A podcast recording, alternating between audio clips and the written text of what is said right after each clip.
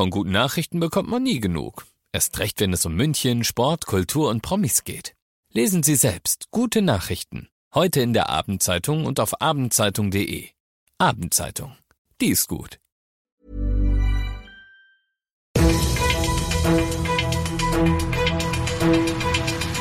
95 5 Charivari, das München Briefing, Münchens erster Nachrichtenpodcast. Mit Christoph Kreis und diesen Themen. Die Münchner Polizei und der 1. Mai. Positive Bilanz mit einem Schandfleck und rund um München werden Helferinnen und Helfer für den Zensus gesucht, was für dich dabei rausspringt. Schön, dass du auch bei der heutigen Ausgabe wieder zuhörst in diesem Nachrichtenpodcast. Da erzähle ich dir jeden Tag in fünf Minuten alles, was du in München heute so mitgekriegt haben solltest. Das gibt's dann jederzeit und überall, wo es Podcasts gibt und immer um 17 und 18 Uhr im Radio. Klar, jetzt ist er dieses Jahr auf einen Sonntag gefallen, aber normalerweise, sage ich mal, ist der 1. Mai für uns alle einfach nur ein Tag, an dem keiner arbeiten muss. Für Polizistinnen und Polizisten ist es ein Tag, an dem keiner arbeiten will.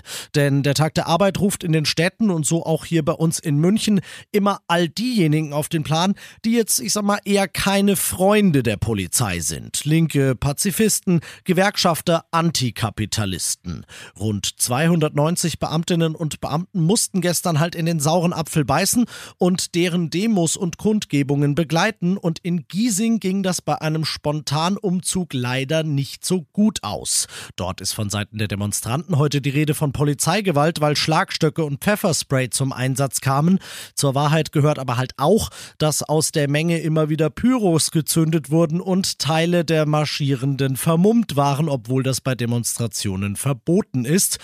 Bilanz am Ende: fünf verletzte Polizisten, fünf Anzeigen gegen Demonstranten, ein Unentschieden also, wenn man so möchte, dass es nicht gebraucht hätte und das auch 0 zu 0 unentschieden hätte ausgehen können. So geschehen nämlich auf dem Odeonsplatz. Da ist mit rund 4000 Demonstranten die größte Veranstaltung abgegangen und da ist alles friedlich geblieben.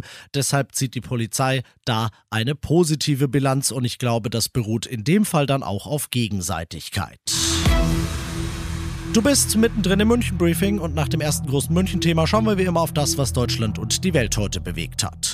Gesundheitsminister Lauterbach hat schon durchblicken lassen, was in neuen Richtlinien stehen wird, die sein Ministerium heute Abend noch an die Bundesländer rausschicken wird. Nach fünf Tagen Isolation soll Infizierten nun doch ein abschließender negativer Test dringend empfohlen werden. Betonung auf empfohlen, denn beschließen können es nur die Länder.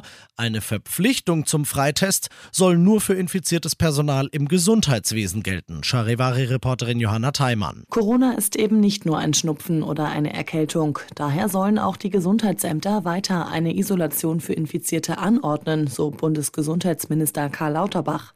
Wenn jemand infiziert auf andere Menschen zugehe, dann gefährdet er de facto ihr Leben, sagte er. Weil aber der Verlauf der aktuellen Omikron-Welle unterm Strich viel kürzer und weniger schwer sei, könne man die Isolationszeit auch eindämmen, und zwar auf fünf Tage plus negativen Test. Ein EU-weites Einfuhrverbot für russisches Öl.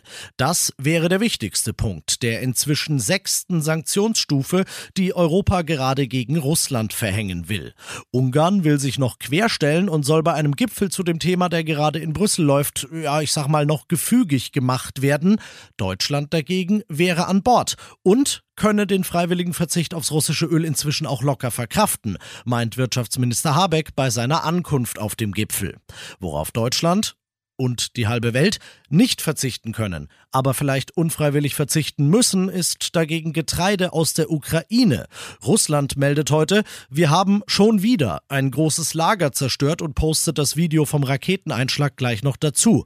Ein weiterer Angriff auf ein ganz klar nicht militärisches Ziel und nicht der erste dieser Art, sagt die Ukraine, Charivari-Korrespondent Ulf Mauder. Die Regierung in Kiew wirft Moskau vor, es wolle die Ukraine als wichtigen Exporteur und Versorger der Welt mit Nahrungsmitteln ausschalten. Die russische Kriegsflotte hat ukrainische Häfen blockiert, sodass der Getreideexport nicht mehr möglich ist. Hinzu kommt nun die gezielte Zerstörung landwirtschaftlicher Anlagen, obwohl die keinen militärischen Zwecken dienen. Die Ukraine wirft Russland vor, nicht nur Militäranlagen, sondern das ganze Land zerstören zu wollen. Und das noch zum Schluss. Es passiert das erste Mal seit elf Jahren. Du kannst dabei sein und du kannst nebenher auch noch 800 Euro verdienen. Keine Sorge, ich mache dir hier kein irgendwie dubioses Angebot, das ist alles völlig legal. Ab Mitte Mai wird nach langer Zeit mal wieder geguckt, wie viele sind wir eigentlich. Bei der bundesweiten Bevölkerungszählung werden für jedes Bundesland und für jede Kommune amtliche Einwohnerzahlen erhoben und in vielen Landkreisen rund um München, zum Beispiel in Fürstenfeldbruck oder in Erding, werden noch Helferinnen und Helfer gesucht. Was musst du da machen? Und wo kannst du dich bewerben? Das liest du auf charivari.de. Und übrigens, die 800 Euro, die wären steuerfrei. Die machen sich also ganz nett in der Sommerurlaubskasse. Ich bin Christoph Kreis. Ich wünsche dir einen schönen Feierabend.